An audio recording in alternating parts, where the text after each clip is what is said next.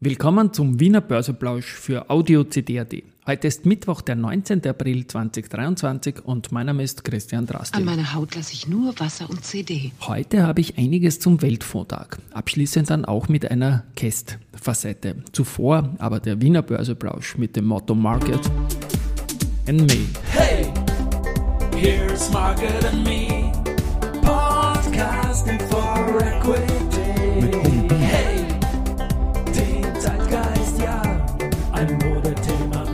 Ja, die Börse als Modethema und die Wiener Börsepläusche im April sind präsentiert von Wiener Berger und Por.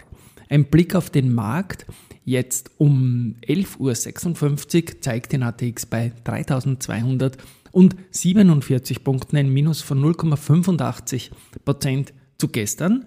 Auf der Gewinnerseite haben wir den Verbund mit plus 1,07 Prozent, dann die RBI mit plus 0,8 und die VIG mit plus 0,57 Prozent. Verliererseite die Föstalpine mit minus 3,7 Prozent. Das ist auch der einzige Titel, der mehr als 10 Millionen Euro Vormittagsumsatz hat. Dann die CA Immo mit 1,3 Prozent und die SBO mit 1,1 Prozent. Gut, das Stichwort geht weiter und ich spiele, wo habe ich das jetzt? Wo habe ich das da? Das Aktienturnier. Da sind wir jetzt im Viertelfinale und genau bei der Halbzeit am Mittwoch zu Mittag. Es geht ja von Freitagsschluss bis Freitagsschluss. Und da spielt die VIG, die heute unter den Gewinnern ist, auch eine Rolle. Dazu komme ich jetzt gleich. Unica führt im Viertelfinale gegen die Telekom Austria und die VIG gegen die österreichische Post. Damit könnte es, sollte es so bleiben, in der zweiten Wochenhälfte zu einem Versicherer-Semifinale nächste Woche kommen. Und in der unteren Hälfte vom Raster haben wir die Immofinanz, die momentan vor der ersten Gruppe liegt, und die Palfinger, die vor der Valneva liegt. Und damit hätten wir Immofinanz gegen Palfinger. Und weiters noch den Fakt, dass Palfinger momentan der einzige chancenreiche Anwärter auf den Wanderpokal für immer, ich habe die Geschichte erzählt, auch noch im Rennen ist, weil die erste Gruppe liegt momentan hinter der Immofinanz. Tschüss sagen muss man zum COO, zum Martin Zehnder, ein Schweizer. Ich durfte mich mit ihm zu 90 Jahre Wien, äh, Palfinger im Feuer köstlich unterhalten. Wir sind da am gleichen Tisch nebeneinander gesessen und haben da mit dem Fritz Mosböck von der ersten Gruppe über dies und alles und noch viel mehr geplaudert. Guter Mann, wird das Unternehmen verlassen. Alles Gute auf jeden Fall dem Martin Zehnder. Historisches haben wir noch zwei kleine Sachen.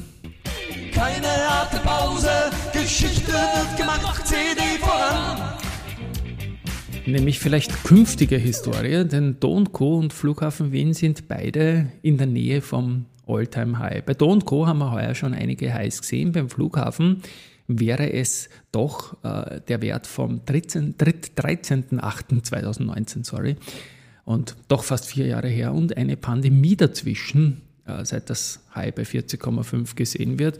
Wir sind momentan beim Flughafen Wien ganz knapp unter 40 Euro. Also ich denke, das wäre gerade für einen Flughafen ein ganz, ganz tolles Ergebnis, wenn man das schaffen würde. Zu den News Marinomed. Die haben im Jahr 2022 mit Caragilose ein Plus von 15,5 Prozent erzielt und sind da bei Caragilose auf 11,2 Millionen Euro gekommen. Gesamtumsatz ist 11,3, also Caragilose ist momentan der Umsatz und da tut die Steigerung natürlich gut. Das Ergebnis ist mit minus 6,4 Millionen etwas höher im Minus als im 21er Jahr, aber minus 5,9 Millionen. Aber äh, CEO Andreas Grassauer sieht gute Voraussetzungen, um kurzfristig operative Profitabilität zu erreichen und um langfristig strategische Wachstumsprojekte voranzutreiben. Die Aktie ist heute auch im Plus. Frequentis äh, wird mit Korean Airport Corporation, KAC, also nicht ein Kärntner äh, Eishockeyclub, sondern eine koreanische Airport Corporation zusammenarbeiten. Und da geht es um Frequentis Comsoft. Andere heute kein Auftrag, sondern ebenfalls eine Partnerschaft mit Hydrogen Pro. Die sind Anbieter von Technologien und Systemen für grünen Wasserstoff, also auch da sehr stringent. LinkedIn veröffentlicht zum zweiten Mal die Liste der Top Companies in Österreich und zeigt jene 25 Unternehmen in Österreich, die ihren Mitarbeitern die besten Karrierechancen bieten. Und da sind einige Börsennotierte dabei, sowie RHI Magnesita, dann Bira Mobility KTM, Palfinger, OMV, AT&S, RBI, Andritz und Verbund. Also auch da Gratulation. Vergeben wurde auch CEO, CFO Awards. Das ist ein Ding, das ich seinerzeit einmal gründen durfte, damals in meiner Börse Express Zeit und das immer noch vergeben wird, gemeinsam mit Deloitte. Und da wurden heuer nicht nur CEO oder CFO ausgezeichnet, sondern erstmals auch Führungsduos. Research kommt dann noch zum Schluss und Föstalpine hat noch eine Kapitalmarkttransaktion, die begeben nichtrangige, unbesicherte Wandelschuldverschreibungen mit Fälligkeit 2028, Nennwert 250 Millionen Euro, Stückelung 100.000 Euro, also nicht ganz für Kleinanleger und so weiter und so fort. Äh, wie gesagt, Expiration dann 2028, wenn sie nicht gewandelt werden. Und jetzt kommen wir mal zum Weltfohtag, 19.04. Und die Herleitung, die hat mein Kollege Peter Heinrich dem Heinz Bedner abgerungen. Die Expertenmeinung. Ja, grüß Gott. Mein Name ist Heinz Bedner, bin Präsident der Vereinigung österreichischer Investmentgesellschaften, also der Gesellschaften, die das Fondsgeschäft in Österreich produzieren. Und ich bin natürlich auch gleichzeitig Vorsitzender der Geschäftsführung der ersten Asset Management. Das ist auch die größte Fondsgesellschaft in Österreich. Unser Thema heute der Weltfondtag. Was ist das eigentlich und wer hat den Fonds erfunden? Ja, der Fonds wurde in den Niederlanden erfunden. Der wurde von einem gewissen Abraham van Kettwig erfunden, der 1774 das erste Mal so eine Art Gemeinschaftsvermögen in einem Vehikel gestartet hat. Das, das Produkt damals hat geheißen Eintracht macht stark. Das ist ein bisschen ein antiquierter Name, aber ich glaube, er passt ganz gut für das, was später dann der Investmentfonds geworden ist. Und dieser Abraham van Kettwig ist am 19. April 1744 geboren deswegen haben wir diesen Tag auch zum Weltfondtag dann ausgewählt und feiern seit einigen Jahren. So wissen wir das auch. Der Heinz Bedner, der KG-Chef und VÜIG-Präsident, wird dann zum Schluss nochmal mit einer Kästfacette kommen. Aber ich habe auch mit der Gabriela Tintis, ist Head of Desk at Equities Austria bei der EAM, gesprochen. Und da wird momentan ein Fonds in den Mittelpunkt gestellt und am Weltfondtag kann man das mal gerne bringen. Das der Asset Management als größte Kapitalanlagegesellschaft in Österreich. Wir haben uns im Vorfeld angeschaut, etwas mehr als 70 Milliarden Assets under Management und Marktanteil größer 20 Prozent, immer so 20, 21 Prozent. Bitte ein paar Worte zur KAG und zum erste Responsible Stock Global, den ihr momentan in eurer Kommunikation auch ein bisschen nach vorne stellt, weil der ja 20 Jahre wird. Ein paar Worte zur KAG. Ähm, mit wie vielen Fonds arbeitest du hier als Head of Desk ungefähr so? Äh, wir haben im Team über 25 Fonds, also mhm. bei mir im Team auf der Aktienseite.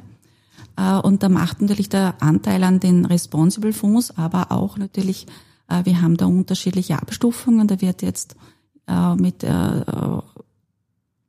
wie, wie, wie die Nachhaltigkeit, wie mhm. stark die Nachhaltigkeit implementiert ist, ob das ein Impact-Fonds, da haben wir auch Artikel 9 Fonds, aber wir haben auch bei der Nachhaltigkeit zwei Schienen. Eines ist die Responsible und eines ist die Integrated, die ganze Nachhaltigkeit, also die mit einem niedrigeren Standard dann äh, niedergeschlagen wird. Aber wir haben wir sehen, wir haben uns das Ziel gesetzt, unsere, äh, unsere Assets für den Punkt Nachhaltigkeit äh, bei weiter, weiter zu steigern. Und das ist ein richtig, ein riesengroßer Part geworden. Am Beginn vor 20 Jahren war das noch nicht so, mhm. ähm, sagen wir so, ähm, das war nur so ein Nebenprodukt, ja, ja. Ähm, am Anfang. Aber mittlerweile haben wir die Wichtigkeit, was wir als Investoren da auch für unsere Umwelt, aber auch genauso für, für die Verbesserung unserer Lebensart da beitragen können und auch da in die richtigen Unternehmen investieren dass, damit sie auch das dann umsetzen können. Ja.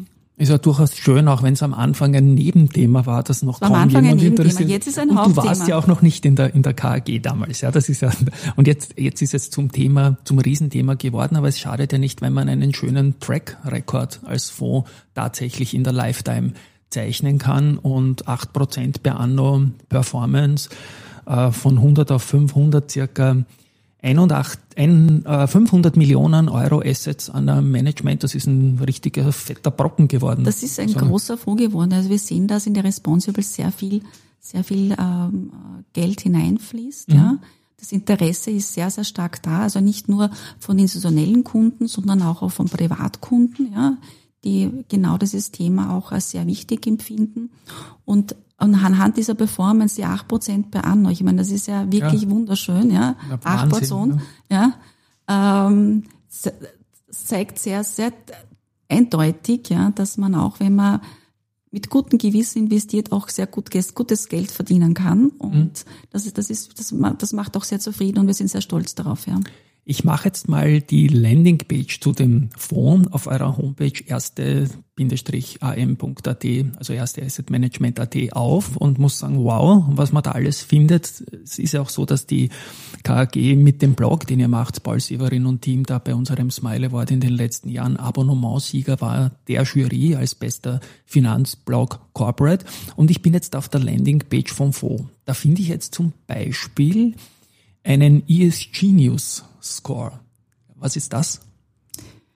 Ja, das wird ein Unternehmen genau durchleuchtet. Das mhm. setzt sich aus verschiedensten Kriterien zusammen. Wir haben da internationale Ratingagenturen, die da, die hier da auch ihr, ihr, das Rating einbeziehen. Aber wir haben auch intern im Haus äh, ein Analystenteam, die sich mhm. mit den mit diesen Ratings be, äh, äh, beschäftigen. Und dieser Score sagt aus, ja, also Maximum ist 100 mhm. mit Nachhaltigkeit äh, wie weit, in welchen, also da im Bereich E, also für Umwelt, S mhm. für Soziales, aber G auch für Unternehmensführung, also Governance, wie gut das Unternehmen in diesen Bereichen ist. Ja. Mhm.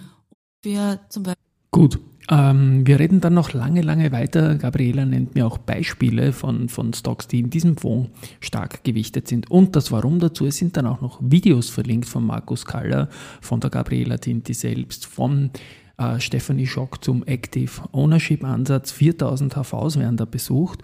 Und ja, eine, eine große Geschichte. Und zum Weltfottag, wie gesagt, kann man das bringen. Die ganze Folge mit der Gabriela werde ich dann in den Shownotes verlinken. Und der Heinz Bedner, der sagt abschließend auch noch etwas gar nicht so Unspannendes zur. Aber was wir im Prinzip fordern, ist, dass wir dass genau diese Beträge, die einmal schon versteuert sind, mein Einkommen, das einmal schon versteuert ist, dass wenn ich das veranlage zu einem Vorsorgezweck, zum Beispiel eben meine Rente, meine Pensionierung später mal, wenn ich das zu diesem Zweck veranlage, dass die Erträge, die daraus erzielt werden, nicht noch einmal versteuert werden. Also das wäre, wäre unsere Forderung. Da gibt es auch aktuell auch einen Vorschlag im, im Bund, im BMF. Und dass das im, im Sinne eines Vorsorgedepot, also es würde dann natürlich nicht nur Fonds betreffen, sondern auch andere Instrumente, aber ich glaube schon, dass die Fonds eine zentrale Rolle da drin spielen würden, weil sie eben bestimmte Vorteile haben, die der normale, nicht so wertpapieraffine Kunde dann wirklich in Anspruch nehmen kann. Kann also, ich brauche mich sozusagen kein Spezialist, kein Wertpapierspezialist zu sein, um hier vorsorgen zu können. Mit Fonds wäre das möglich. Aber Sie haben vollkommen recht. Das Wesentliche bei unserer Forderung ist, dass einmal veranlagte, mit diesem Zweck veranlagte Papiere nicht mehr einer neuerlichen Versteuerung unterzogen werden. Da gibt es eigentlich, muss ich sagen, sehr konstruktive Gespräche mit dem Finanzministerium.